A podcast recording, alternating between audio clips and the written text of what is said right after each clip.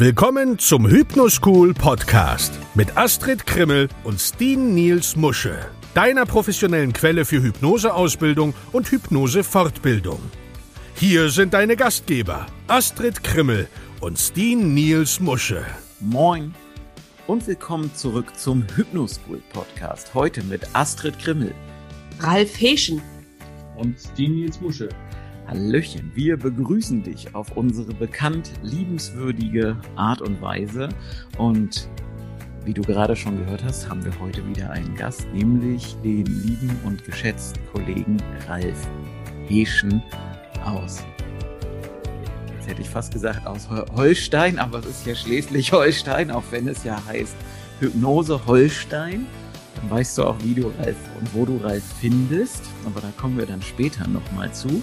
Und Ralf haben wir heute als Gast, weil wir mit Ralf über zwei, drei spannende Dinge sprechen wollen. Und wir starten einfach mal damit, dass ich Ralf einfach mal bitte, dass er sich mal vorstellen möchte.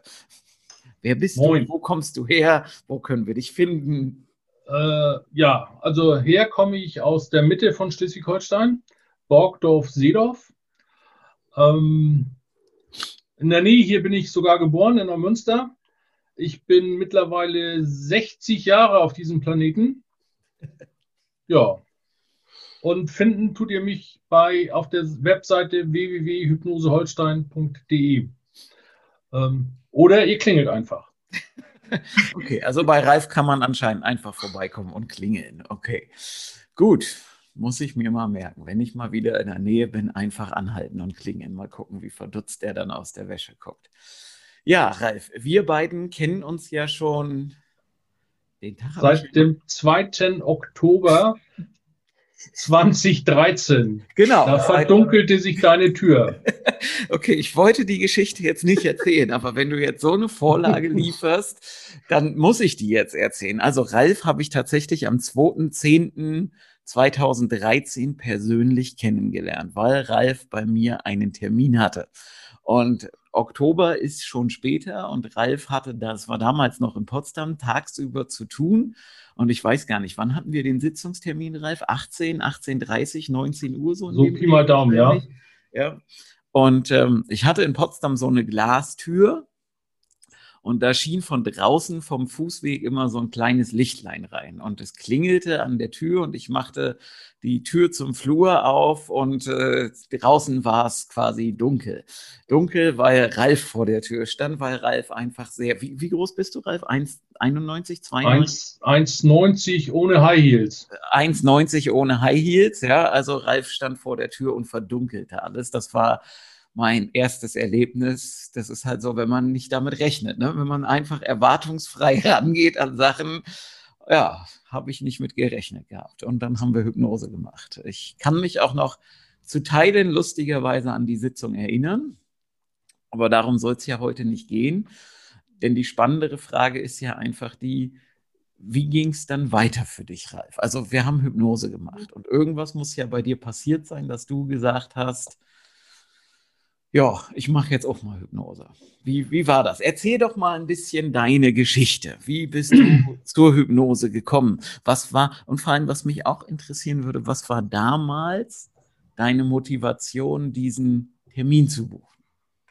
Also, ich hatte damals die Problematik, dass ich äh, nicht mehr telefonieren konnte. Das heißt, ich konnte noch telefonieren, aber ich konnte keine beruflichen Telefonate. Ich war damals im Vertrieb die konnte ich nicht mehr führen. Ich hatte schweißnasse Hände, mir lief das Wasser einfach so den Rücken runter, da ging überhaupt nichts mehr. Und dann bin ich zu dir zur Hypnose gekommen. Wir haben ein kurzes Vorgespräch geführt und dann hast du mich in die Hypnose geleitet und dann bin ich irgendwie wann wieder aufgewacht. Und dann hast du gesagt, so, und jetzt? Ich sage, ja, weiß ich nicht. Ja, sagst du, hast du gesagt, Problem ist erledigt ähm, wie erledigt. Ja, du kannst jetzt jemanden anrufen. Ich sage, wenn ich jetzt jemanden anrufe, dann ist das auf jeden Fall gewesen, der Kunde. Das ist also eine scheiß Idee. Naja, sagst du, du kannst ja am nächsten Tag wieder telefonieren und dann kannst du mich ja anrufen. Ich sage, wunderbar. Am nächsten Tag habe ich also telefoniert. Telefonat, Termin, Telefonat, Termin, Telefonat, Termin, Telefonat, Termin. Exakt viermal. Und dann habe ich erst gemerkt, ich merke nichts mehr. Also, alle Probleme erledigt. Und dann habe ich dich angerufen und dir das erzählt. Und du hast mir erzählt, dass mein Opa irgendwann mal zu mir gesagt hat, du sollst keine fremden Leute ansprechen. Und das ist mir 50 Jahre später auf die Füße gefallen. Und das war gelöst, die Thematik. Oh. Und im Zuge eines weiteren Seminars, das ich besucht habe, wo ich meine wesentlich bessere Hälfte mitnehmen konnte, mir ist der Name des Seminars entfallen. Ist auch nicht so wichtig, ähm, wie das Seminar hieß. äh, wurde, wurde Uwe hypnotisiert von einem Kollegen aus der Schweiz.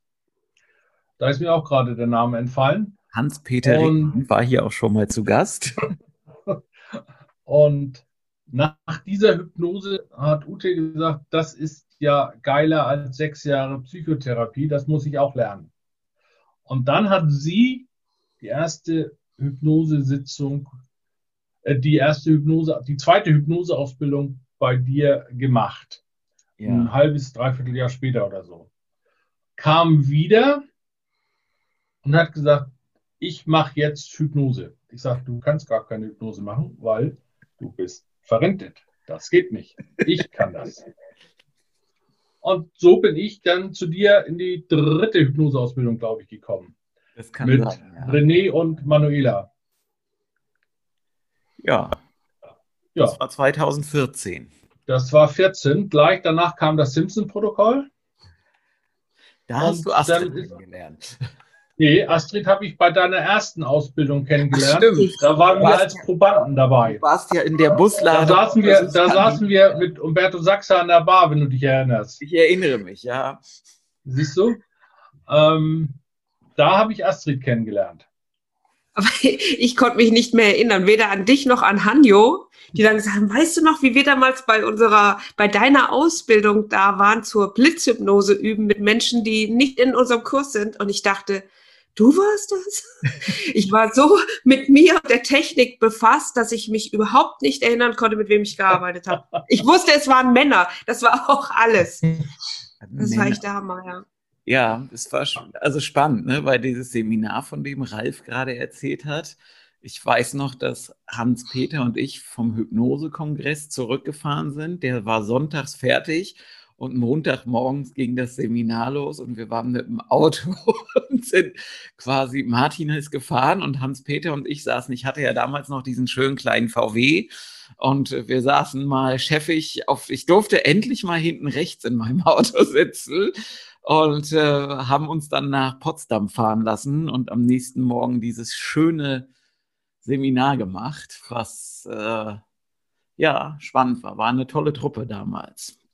Also, und hat ja, hat ja Gutes hervorgebracht, weil Ralf ist heute da. Also von daher alles, alles gut. Naja, also ne, du, du bist da, also ein weiterer, beziehungsweise mit Ute zwei weitere Hypnotiseure rausgekommen, obwohl es ja gar nicht um Hypnoseausbildung ging in dem Seminar. Und jeder, der Hypnose macht und Hypnose gut macht, hilft den Menschen da draußen. Von daher ist das äh, alles richtig gewesen. Ja, so, Astrid, willst du auch mal was fragen? Ich will nicht die ganze Zeit reden. Also. Ja, ich rede ja der Ralf viel mehr als du. Ja, das ist Aber ja. gefühlt. Ja, und äh, sag mal, Ralf, was hatte ich denn dann an der Hypnose? Also, du hast gesagt, Ute war diejenige, die dann gesagt hat: Mensch, ich mache das jetzt, ich kann das jetzt. Wie war das denn bei dir nach der Hypnoseausbildung? Oder war es nur deine Motivation, auszugehen, weil Ute gemacht hat? Erzähl mal. Also, ich, ich weiß nicht mehr, was für eine oder welche Motivation ich hatte. Ähm, wahrscheinlich war das wieder so ein Helfersyndrom. Meine Frau kann das nicht oder darf das nicht, aber ich darf, also mache ich das. Ähm, und was Ute dann im Hintergrund macht, ist ja egal. Wenn da Hypnose Holstein steht, ist das halt Hypnose Holstein. Und wer dann letztendlich die Hypnose macht, ist dem lieben Gott völlig gleichgültig. Ob das Ralf ist oder Ute, ähm, das ist also nicht relevant. Ja, und dann hatten wir das, dieses Ding und mussten das ja nun aufbauen, weil wenn du nicht, wenn du nicht sagst, hier ist Hypnose Holstein, wenn du das nicht irgendwie bekannt machst, dann passiert halt auch nichts. Und dann fing unsere Odyssee mit der Webseite an.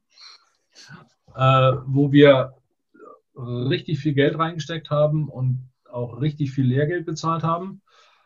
Es ging dann aber langsam, es ging dann aber langsam los, auch mit Hilfe von, von Steen, mit Tipps von Steen und einigen anderen. Ähm, ja, und dann steigerte sich das in 15, 16, 17 war ich sehr zufrieden, bis das in 17 halt knallte. Und auf einmal nichts mehr da war. Also keine Termine, nichts mehr. Was aber auch gut war. Astrid, womit ich dir jetzt den, Ja. den Ball Speer zuwerfe. Frag nach. Was war denn da? Was war das für ein Knall? Also ich meine, Also ich wir, am- wir lachen hab- jetzt, aber wir, ich, ich weiß ja, dass es eben nicht zum Lachen ist. Ja, nein, ist richtig. Also ich habe am 1. am 1. August 17 äh, die Diagnose Krebs bekommen. Und äh, morgens um acht, halb acht rief mein, rief mein Arzt an und sagt, ich habe gerade die, ich habe gerade die Ergebnisse ähm, aus dem Labor bekommen. Du hast Krebs. Ähm, setz Kaffee auf, ich bin in einer halben Stunde da. Und dann saß er eine halbe Stunde später bei uns auf der Terrasse. Ich war recht geplättet, obwohl ich fast schon sowas erwartet hatte, dass das was ist. Und ähm, ich hatte ein halbes Jahr vorher eine Erkältung, die ich nicht losgeworden bin und war eingedenk dieser Tatsache beim HNO-Arzt. Und der hat dann am 25. Juli ähm, bei mir Proben entnommen und die Ergebnisse kamen halt dann am 1. August. Und dann hieß es, du hast also die Arschkarte, aber du hast die goldene Arschkarte, weil das ist ein sehr aggressiver Krebs, aber der reagiert sehr, sehr gut auf die Chemo. Und im Übrigen ziehst du morgen um 10 ins städtische Krankenhaus ein. Ich habe schon alles organisiert. Das ging also ratzfatz. Hm, Äh, dann- ganz, ganz kurz, ganz kurz. Arschkarte, goldene Arschkarte. Es Die goldene. Arschkarte war, es ist ein aggressiver Genau. Krebs, aber auf der anderen Seite reagiert er sehr schnell auf die. Das habe ich verstanden. Ich frage mich nur gerade, was hat es denn mit dir gemacht, wenn du also so ein Brett vorm Kopf bekommst? Ne? Erstmal, ey, Anruf, ich habe Krebs, du hast Krebs, äh, ich, ich koche schon mal Kaffee, ich komme gleich vorbei und dann Arschkarte, aber golden, ich- weil aggressiv. Ich weiß gar nicht, ob er das im Telefonat gesagt hat oder ob er das erst gesagt hat, als er bei mir auf der Terrasse saß. Äh, ich habe sowas geahnt. Alle anderen rundherum, der hier anwesende Herr auch, haben gesagt, nee, nee, das ist nichts. Das kriegen wir schon so hin. War blöderweise nicht so. Ist auch kein Vorwurf gegen dich, Steen. Ähm, Danke. Hoffen ist ja, hoffen ist ja eine gute Sache, aber ich hatte da wohl ein anderes Gefühl. Ähm, ich habe eigentlich gar nichts gedacht. Ich habe nur gewusst, äh, so, jetzt hast du eine andere Aufgabe und das muss, da musst du erstmal durch. Und ich habe eine gute Krankenversicherung und an mir habe ich gar nicht gedacht. Ah, okay. So, ähm, ich habe mir, glaube ich, mehr Sorgen um, um Ute gemacht und um Lani gemacht, also unsere Labrador-Hundin, die gerade ein halbes Jahr alt war. Da habe ich mir, glaube ich, mehr Gedanken drüber gemacht. Und äh, ja, dann bin ich am nächsten Tag ins Krankenhaus eingezogen. Was ich noch weiß, ist, dass ich nachdem, nachdem der Bekannte weg war, mh, das auf Facebook gepostet hatte. Und da kam von überall aus der Schweiz, von Ines aus Kanada, kam, kam überall Tipps und so. Und da hat Steen noch zu mir gesagt, egal was du machst, äh, konzentriere dich nur auf, auf eine Sache, die du zusätzlich machst, weil viele Köche verderben den Brei. Ja, und dann kamst du ins Spiel und wir haben, glaube ich, am selben Tag noch telefoniert, Astrid. Und du hast mir eine individuelle Hypnose eingesprochen. Und ich weiß noch, dass du mich gefragt hast, was für eine Farbe hat dein, haben deine Krebszellen? Was stellst du dir vor? Und ich habe zu dir gesagt, äh, rot. Und du hast gesagt, ne, geht nicht. Ich, Wieso das denn nicht? Ist doch aggressiv. Nee, das ist zu aggressiv. Das ist, das geht nicht. Das hat zu viel Macht. Ich sage, gut, kackbraun. Ja, kackbraun geht. Und dieses Kackbraun hast du denn letztendlich auch in der, in der Hypnose, die du mir dann geschickt hast, äh, verarbeitet, wie die goldene Chemotherapie die kackbraunen Krebszellen rausspült. Und die habe ich im Krankenhaus, also eine Woche war ich im Krankenhaus, die ganze Zeit gehört. Ähm, und ich hatte auch keine Schwierigkeiten mit der ersten Chemo, da ging mir das noch relativ gut. Nach der zweiten ging mir das auch noch relativ gut. Und bei der dritten, ja, nach der dritten oder nach der vierten war ich eine Woche im Krankenhaus. Ähm, und irgendwann zwischendurch habe ich, habe ich nachts alle, mehr oder weniger alles rausgelassen, was ich, was ich so in mir hatte. Und das roch mh, hm, suboptimal. Also es roch sehr nach Chemie und nach, nach Krankheit. Und zwei Tage oder drei Tage später hatte ich einen, hatte ich einen CT und einen MRT-Termin und da waren die Krebszellen schon, oder die, die Lymphknoten, ich hatte Lymph, Non-Hodgkin-Lymphom, das heißt, die Lymphknoten waren befallen im Bereich des Halse, Halses und die waren da schon um zwei Drittel runtergegangen. Ja, die die Hypnosen habe ich weitergehört, auch während der, während der Chemotherapie.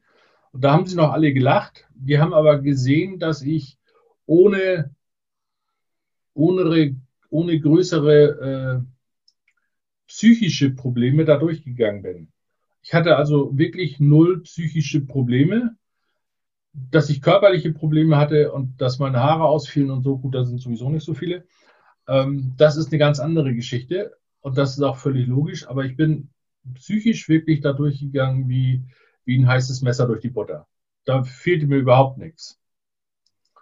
Ähm, ja, und dann kam am 4. Januar, nachdem ich auch noch drei oder vier Wochen zur Kur war in St. Peter-Ording, ähm, die Diagnose volle Remission, nichts mehr da. Und Ute war, saß neben mir, die hatte sich das Gespräch mit dem Prof angehört in Kiel. Und die hat gedacht, jetzt müsste ich rumhampeln wie, wie, ein, wie ein Berserker und mich freuen. Äh, und ich hatte nur die typische norddeutsche Reaktion. Jo. jo. das Schlimme war, es gibt ja diesen, es gibt ja diesen Begriff, äh, CFS. Mhm. Danach wusste ich, was das ist. Ich, also nach der. Ich, ja, aber was ist CFS? Chronisches Fatigue-Syndrom. Ah, siehst du, ich habe ja keine Ahnung, deswegen. Nee, nee, natürlich nicht. Ähm, und da wusste ich dann, was das ist, weil das war so, als wenn dir, als wenn dir, als wenn du die Nachricht kriegst, so alles ist gut und du sagst, so, jetzt habe ich gekämpft, äh, aber was mache ich denn jetzt? Jetzt, das habe ich jetzt geschafft, aber wo ist jetzt das nächste Ziel? Wo gehe ich hin? Das wusste ich also überhaupt nicht.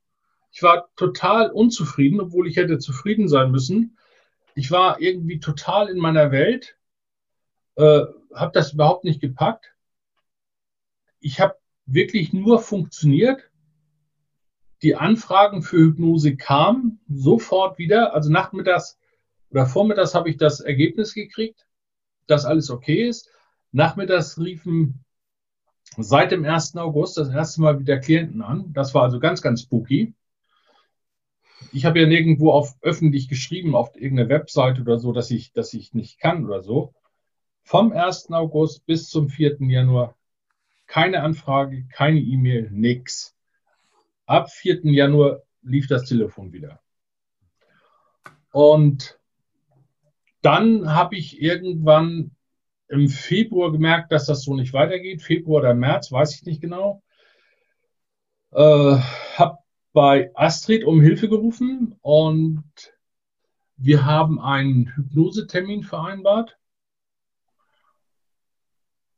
Und ich weiß auch, du bist hergekommen. Wir haben eine Sitzung nur gemacht. Ich weiß nicht mehr, was du in der Sitzung gemacht hast. Ich weiß nur, dass, dass das mit Zähneklappern, mit Heulen, mit allem Möglichen verbunden war. Und nach der Sitzung war das wie, als wenn du alle Hebel auf den Tisch gelegt hast und die danach festgeschweißt hast, äh, dass, der, dass der sich nicht mehr bewegen konnte. Also es war alles gut. Es ging in keinster Weise irgendeinen Schritt zurück oder so. Ähm, ich weiß auch nicht mehr, wie lange die Sitzung gedauert hat, habe ich absolut keine Ahnung. Ich kann mich nur an Heulen und Zähneklappern erinnern und sonst nichts. Ähm, ja, und dann war alles gut. Und seitdem hat sich daran nicht viel verändert. Und dann ging es mit der äh, mit Hypnose Holstein auch richtig nach vorne. Bis jetzt, andauernd. Heute, ja. heute, heute. Ja, ja, wir haben gut, äh, gut gearbeitet, wir waren gut verbunden und ähm, manchmal ist Hypnose ein bisschen Magie. Maybe, ja. Magie. Magie. Ja. Ja, also ich, ich muss jetzt mal hier so ganz kurz, ne? Also was ich total spannend fand, also spannend in Anführungszeichen, ich weiß gar nicht, Ralf, im Oktober oder November warst du mit Ute in Hamburg als du die noch in der Therapie warst. Also sieb, sieb, sieb. Ja, klar, im Sushilo. Ich musste ja nachts genau. mit Fisch. Genau, Fisch, Fisch essen. Und Ja. äh, ich hätte Nummer erwartet- 32? Wie bitte? Nummer 32.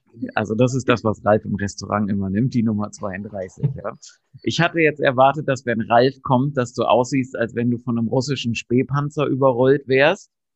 Ja, aber ähm, war halt nicht. Also ich finde, du sahst trotz allem aus wie das blühende Leben. Also, also ich meine, also was ich, was ich, also das Einzige, wo ich fand, dass man sah, dass du was machst, war, de deine Zähne sahen anders aus als sonst. Die waren gefühlt so gelblich, rötlich. Das war vielleicht eine Nebenwirkung von der, von der, von der Chemo. Aber ansonsten sahst du aus wie das blühende Leben. Also wenn ich nicht gewusst hätte, wie schwer krank du gerade bist, hätte ich das von außen nicht gesehen, was man ja auch hier und da eigentlich nicht so ganz erwartet. Ähm, Also ja. das, das einzige, das einzige richtig große Problem während der, während der Chemo war, mh, dass ich halt nach einer Chemo immer zwei, drei Tage Cortison nehmen musste Mhm. und dass ich, wenn ich dieses Cortison genommen habe, also die, die Abstände zwischen, der, zwischen den Chemos waren zwei Wochen und ich habe in diesen zwei Wochen jeweils sieben Kilo zu und sieben Kilo abgenommen.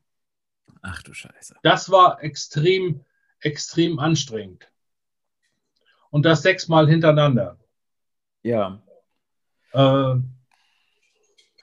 ja, wie gesagt, es hat nicht, es hat nicht viel mit mir gemacht. Es, äh, vielleicht sah ich da gerade sogar noch ein bisschen aufgedunsen aus. Äh, aber der schlankeste war ich ja sowieso nicht. Also insofern, ja. Und es, es ging mir nicht schlecht. Ne? Ich hatte keine Beschwerden. Ich hatte, glaube ich, zweimal leichte, leichte Übelkeit. ähm, ganz am Anfang.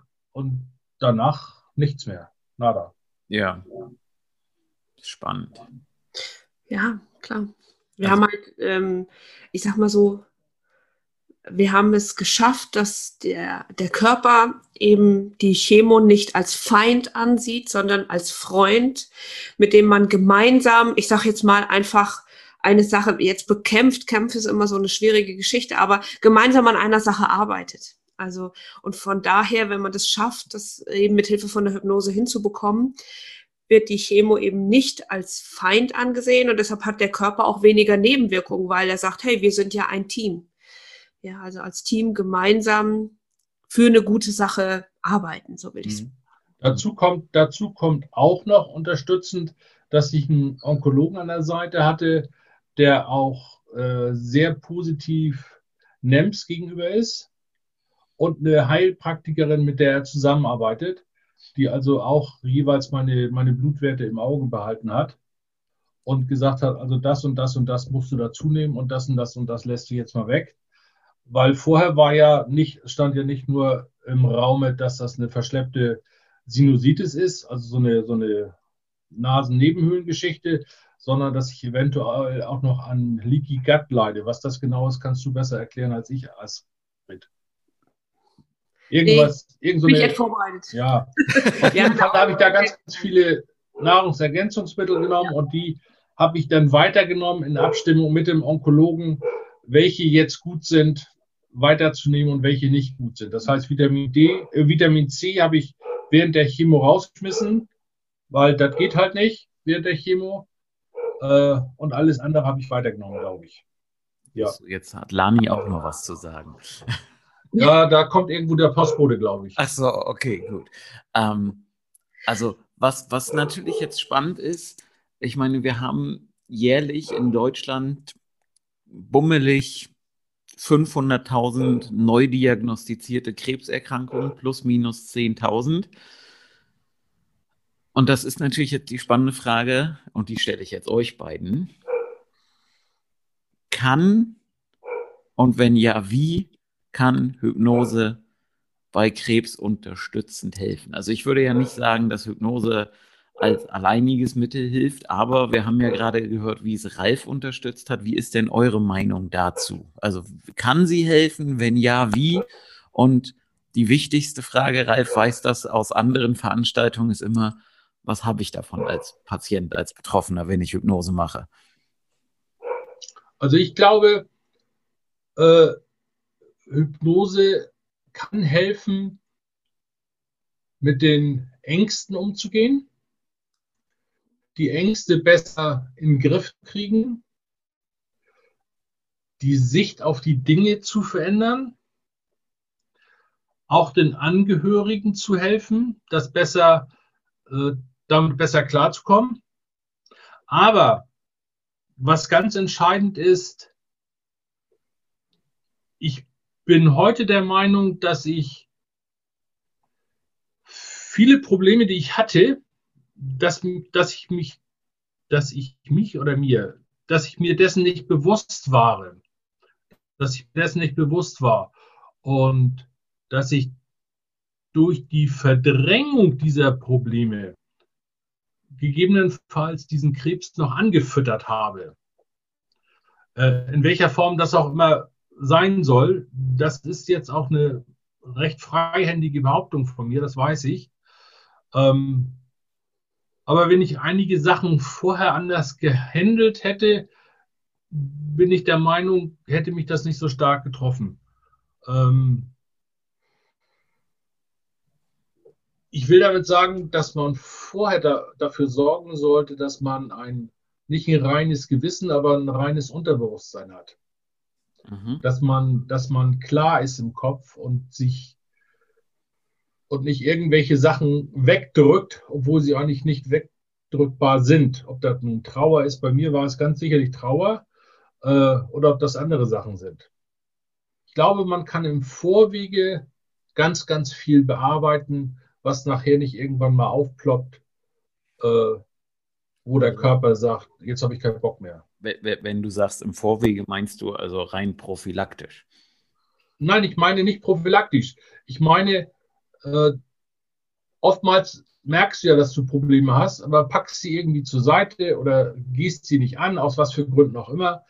Ähm, so, und ich erlebe immer wieder, dass die Leute, die zu mir kommen, sagen, ja, sie sind die letzte Hilfe oder du bist die letzte Hilfe. Ja, warum eigentlich die letzte Hilfe? Warum nicht die erste? Es geht wesentlich, es geht wesentlich schneller, es ist, es ist sanfter. Äh, Gut, es ist möglicherweise etwas teurer, weil die Krankenkasse das nicht bezahlt. Aber im Vergleich zu vier, fünf Jahren Psychotherapie, äh, ne? Also wenn man da rangeht mit Hypnose und das dann auch noch beherrscht, es soll ja ein paar Leute geben, die das können, dann ist da sicherlich mit drei, vier Sitzungen einiges äh, schon gewuppt. Mir, mir kam gerade so in den Sinn, Hypnose ist das Therapiewerkzeug für die Ungeduldigen. Ja, und für die, die arm sind und kein Geld haben. Ja, aber auch für die, die Geld haben. Also eigentlich ja. für jeden, ähm, weil es ja. halt schnell geht. Also ähm, ja, aber ja, mhm. ich, also ich, ich verstehe, was du meinst, was du sagst. Du hast ja vorhin gesagt, dass ich damals zu dir gesagt habe, konzentriere dich auf eine Sache und nicht, also das ist ja was, wenn, wenn, also so kennt man das ja viele Leute, die eine, eine Krebsdiagnose kriegen, äh, greifen nach jedem Strohhalm. Wie, wie war denn das, als ich zu, also wie hast du das wahrgenommen, dieses konzentriere dich auf eine Sache und mach nicht 50.000 Sachen gleichzeitig? Wie, wie waren das, also wie war da dein Erleben, dein Empfinden? Was hat das mit dir gemacht? Also ich hatte Hilfsangebote von, ich weiß nicht, drei, vier, fünf Kolleginnen mhm. aus Deutschland und aus der Schweiz. Ähm, und dann kamst du und hast gesagt, ja, ja, konzentriere dich auf eine. Und da war mir Astrid, aus welchem Grund auch immer, ich weiß das gar nicht, irgendwie am nächsten oder am sympathischsten. Und wir kannten uns seit, wir kannten uns da noch nicht so richtig. Wir haben zwar das Simpson zusammen gemacht, aber haben uns danach, glaube ich, nicht wieder gesehen, ne? Nee, ich glaube auch nicht. Ähm, Gut, und die anderen kannte ich, glaube ich, auch nur vom ersten Simpson. Äh, ja, es war, es war für mich das Schlüssigste. Ja. Ähm, und ich wusste selber, wenn ich zu dem gehe, dann kriege ich die Meinung, wenn ich zu dem gehe, dann kriege ich die Meinung, von der ich zu dem gehe, kriege ich die Meinung. Äh, und das ist ja möglicherweise auch kontraproduktiv. Das ist so, als wenn du fünf verschiedene Medikamente nimmst von fünf verschiedenen Ärzten, die sich nicht miteinander absprechen. Das ist ja Bullshit. Dann hebt sich das eine gegebenenfalls gegen das andere auf oder verschlechtert oder verschlimmert gegebenenfalls noch eine, eine äh, Geschichte. Und das wollte ich nicht. Mhm. Und insofern war das für mich eine, eine stringente Sache. Also eine Sache und das mache ich und hat ja funktioniert. Jo. Was ich, heut, was, ich heute, was ich heute immer wieder merke, wenn, wenn denn Klienten zu mir kommen, die sagen, ja, ich bin gleichzeitig noch äh, bei dem und ich bin noch bei dem und ich bin noch bei dem, dann habe ich auch immer Bauchschmerzen, mhm. weil äh, meistens geht das dann nach hinten los. Was ja. ich denen aber auch offen sage, dann schließt erstmal dieses oder jenes ab. Ähm, oder macht das zu Ende und guckt, wie weit ihr damit kommt und dann kommt wieder. Mhm. Ja, so mache ich das auch. Ne? Aber ich meine, du siehst ja, du hast, du hast natürlich auch ein Netzwerk gehabt. Ne? Du hast den Onkologen gehabt, du hast die Heilpraktikerin gehabt, die natürlich alle in ihrem Fachbereich da waren. Trotzdem waren wir, auch wenn wir uns nicht abgesprochen haben, ein Team. Ja. Und dieses Team war aber ein festes Team. Ne? Ja. Und ich denke, das ist wichtig, dass man einfach ein festes Team hat, mit dem man gemeinsam ein Ziel festlegt. Was will ich tun? Wer ist in welchem Fachgebiet der richtige Ansprechpartner? Und, äh, und dann einfach auch, wenn man das Gefühl hat, das sind die richtigen Menschen, äh, das sind die richtigen Therapeuten, dann da auch wirklich hingehen und alles geben. Ne? Ja, hättest genau. du nicht so oft die, die MP3 gehört, hättest du dann nicht so mitgegangen, hättest du auch nicht gesagt, ja, okay, hm, das passt. Wir haben das ja, wie gesagt, ganz individuell gestaltet, so wie es ja. passend war. Und hättest du nicht dauernd gemacht, wäre das auch nicht so erfolgreich gewesen. Davon bin ich ganz überzeugt. Weil es geht ja um die Macht deiner Gedanken, mit der Richtig. du alles unterstützt hast. Und ich war nur der Wegbegleiter dahin ja, oder diejenige, die ne, da alles in die richtigen Bahnen gelenkt hat. Ne? Ich weiß nicht, was passiert wäre, wenn wir die Farbe Rot beibehalten hätten. Ne? Aber ähm, ist ja alles gut geworden. Ne? Also, ja. dass man einfach auch sieht, hey, da muss auch jemand ein bisschen Ahnung davon haben, wie er begleitet, was er macht, was er tut und ähm, eben nicht der Erstbeste. Und wie du das vorhin schon gesagt hast, natürlich ist es sinnvoll zu sagen, hey, ich löse regelmäßig meine Blockaden, meine inneren Themen auf. Aber wir wissen ja auch, der Mensch, der ist sehr leidensfähig. Und ähm, dann kommt hier eine Erkrankung und dann sagt man, ach, es geht schon wieder, ich nehme ein paar Schmerztabletten und dann kommt hier was und da was. Wir kriegen ja häufig Stolpersteine in den Weg gelegt, aber nehmen uns dabei gar nicht so wichtig. Ja. Das wäre natürlich schön. Und daran sieht man eben auch, dass die Behandlung bei solch schweren Erkrankungen eben nicht nur auf der rein körperlichen Ebene passieren muss, sondern, wie du schon sagst, auch auf der psychischen Ebene. Ja. Und zwar tief. Und dann wird ein, dann wird ein Schuh draus. Ich, ich will da noch mal was zu sagen. Ja, bitte. Zwei, zwei Sätze. Ähm, zwei Dinge, die mir so einfallen für einen Betroffenen. Ist das eine, nämlich auch die tiefe Überzeugung haben, dass Hypnose funktioniert, dass das, was ich da mache, ja, alle Zuhörer wissen, was ich meine, wenn ich Zweifel an den Suggestionen, an den Bildern, an den guten Worten, Vorstellungen habe, die der Hypnosetherapeut mir mit auf den Weg gibt, dann wirken die nicht. Und das andere, und das ist, glaube ich, auch ein ganz, ganz wichtiger Punkt ist, ja, ich brauche einen guten Hypnosetherapeuten. Jetzt kommt aber ein dickes, fettes Aber. Ich muss bereit sein, mitzuarbeiten. Ralf hat das ja gerade so schön gesagt, ne? ähm, auch wenn du es in einem anderen Kontext gesagt hast, nämlich du bist meine letzte Hoffnung. Ja, ich möchte von niemandem die letzte Hoffnung sein, weil ich bin ja nur nur der Führer. Der Wegführer, Wattführer, Waldführer. Bab, genau, jetzt habe ich gerade, ja.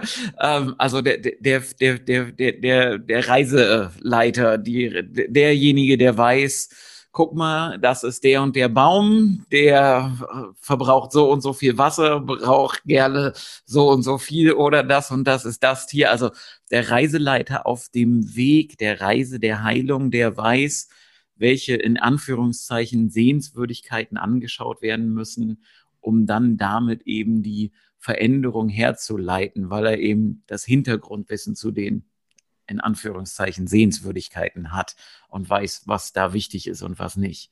Und ja, das wollte ich nur noch mal so, dass ich auch mal was zum Thema beitrage. Hervorragend.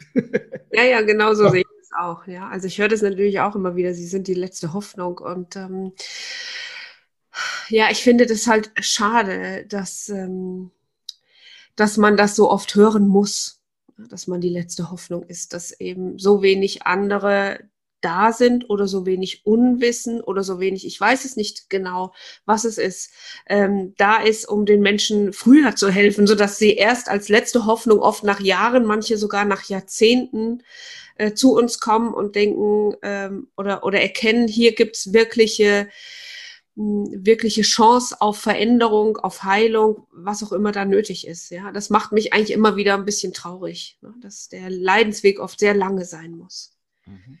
Aber ich glaube, ich glaube schon, dass sich da in den letzten Jahren äh, einiges getan hat und auch, dass der Ruf der Hypnose in den letzten Jahren wesentlich besser geworden ist.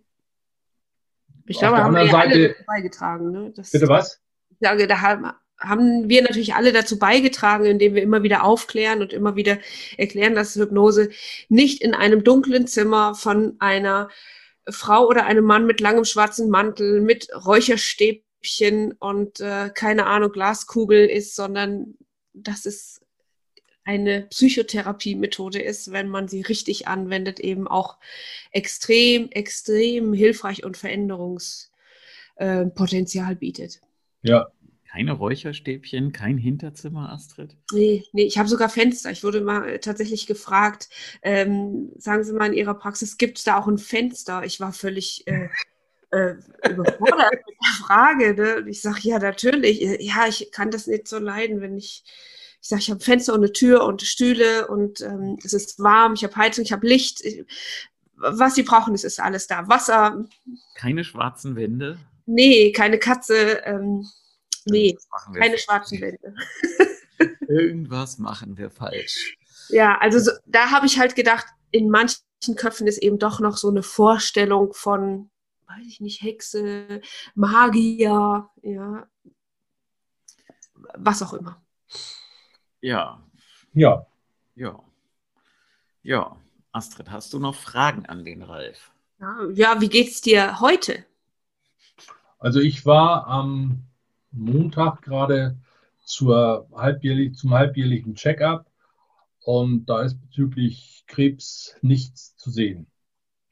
Und ähm, das, das vorletzte Mal, als ich da war, da hat mein Onkologe zu mir gesagt, sieh zu, dass du Land gewinnst, du bist medizinisch total langweilig, verstopft mir nicht die Praxis. du hast einen tollen Arzt, ne? Er hat meinen Humor. Ja, das ist schön. Was, was, Er weiß auch, mit dir kann das machen, ne? was ja gut ist, ne? Aber Ja. das, also das ist ja auch schön, sowas eben zu sehen. Und Ralf, jetzt nochmal eine spannende andere Frage. Machst du denn noch, machst du noch irgendwie Selbsthypnose zum Thema, ich sag jetzt mal, Reinigung, Cleanup, ich bleibe gesund, alles ist gut? Also ich mache regelmäßig SP selber, Mhm. wenn da irgendwelche äh, blöden Gefühle oder so sind. Ähm, das mache ich sicherlich einmal die Woche, manchmal auch ein, zweimal die Woche. Ähm, oder wenn ich der Meinung bin, irgendwas läuft hier gerade nicht richtig. Äh, das kann mit der Praxis zu tun haben, das kann mit, das kann mit meinen mit, beiden Mitbewohnerinnen zu tun haben. äh, dann mache ich auch mal eine Stellvertreterhypnose für Lani oder für, für Ute. Komme ich relativ gut rein und ähm, ja, ja, ich mache es regelmäßig. Okay, also für alle, die sich jetzt fragen, was meint Ralf, wenn er sagt SP? Simpson-Protokoll. Nur falls du dich jetzt fragst, was, was ist SP? Ja, haben wir übrigens Ja. auch schon mal einen Podcast zu aufgenommen, für die, die uns nur hören. Genau. Ja, und ich komme relativ schnell rein mit meinen Fingerzeichen oder meinen, meinen Codewörtern und kann die also auch äh, selber abfragen, Mhm. ohne dass ich mich dabei bescheiße und das Ergebnis, um das Ergebnis zu kriegen, das ich haben will. Das ist gut. Das ist, ja, also das bringt mich gleich wieder zu etwas, was ich immer wieder sage und was hier auch gerade wunderbar passt. Vertrauen haben. Vertrauen in sich selbst und dass das, was man da macht, funktioniert. Ja, ich Genau. glaube, es gibt kein richtig und kein falsch. Es gibt vielleicht ein geeigneter und ein weniger geeignet. Aber wenn ich das notwendige Vertrauen habe in das, was ich da tue und in die Methodik, dann hilft mir das ungemein weiter. Und das kann ich halt nicht nur auf den Krebs beziehen, sondern eben auf alle Probleme, die wir so bei uns in der Praxis behandeln. Absolut. Gut, Egal bei was. egal bei was. Sehr schön. Astrid, hast du noch Fragen an den Ralf?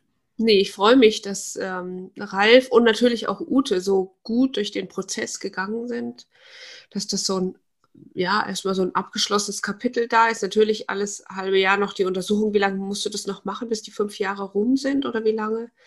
Ja, ich glaube noch äh, in noch 22, dann habe ich 18, 19, 0, 1, 2 bis Ende 22 noch und dann, wenn ich will, jährlich, werde ich aber auf jeden Fall machen, dranbleiben. Respektive, wenn was ist, äh, sofort meinen Onkologen kontaktieren, Und den um da selber auf der, auf der sicheren Seite zu sein. Was ja, sagst du? klar. Ich sagte, und den Hypnosetherapeuten deines Vertrauens. Sollte etwas sein, wovon Ja. wir ja wissen, wird nicht sein. Blockaden sind ja bearbeitet. Alles gelöst. Ja. Die tiefliegenden Ursachen sind ja gelöst. Ja. Und der Körper hat verstanden, was du brauchst und was du nicht mehr haben möchtest. Richtig. Sehr gut. Wunderbar. Prima. Ralf, Hm.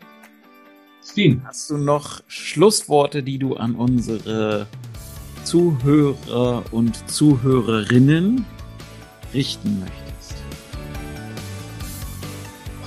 Vertraut dem Prozess, vertraut euch selber und wartet nicht zu lange, bis ihr Hilfe in Anspruch nimmt. Das ist keine Schande. Das, das zeigt eher die Stärke, dass man bereit ist, Hilfe anzunehmen. Mhm. Schönes Schlusswort. Und Ralf, wie das immer so bei unseren Gästen ist, darfst du jetzt quasi die Abmoderation machen. Tschüss, Astrid. Tschüss, die. So, komm. Astrid, sag Tschüss, Astrid. Tschüss, Astrid. Das war der Hypnoschool Podcast. Baue das Selbstvertrauen auf, das du brauchst, um erfolgreich mit Hypnose zu arbeiten. Lerne jetzt Hypnose und Hypnosetherapie auf www.hypnoschool.de.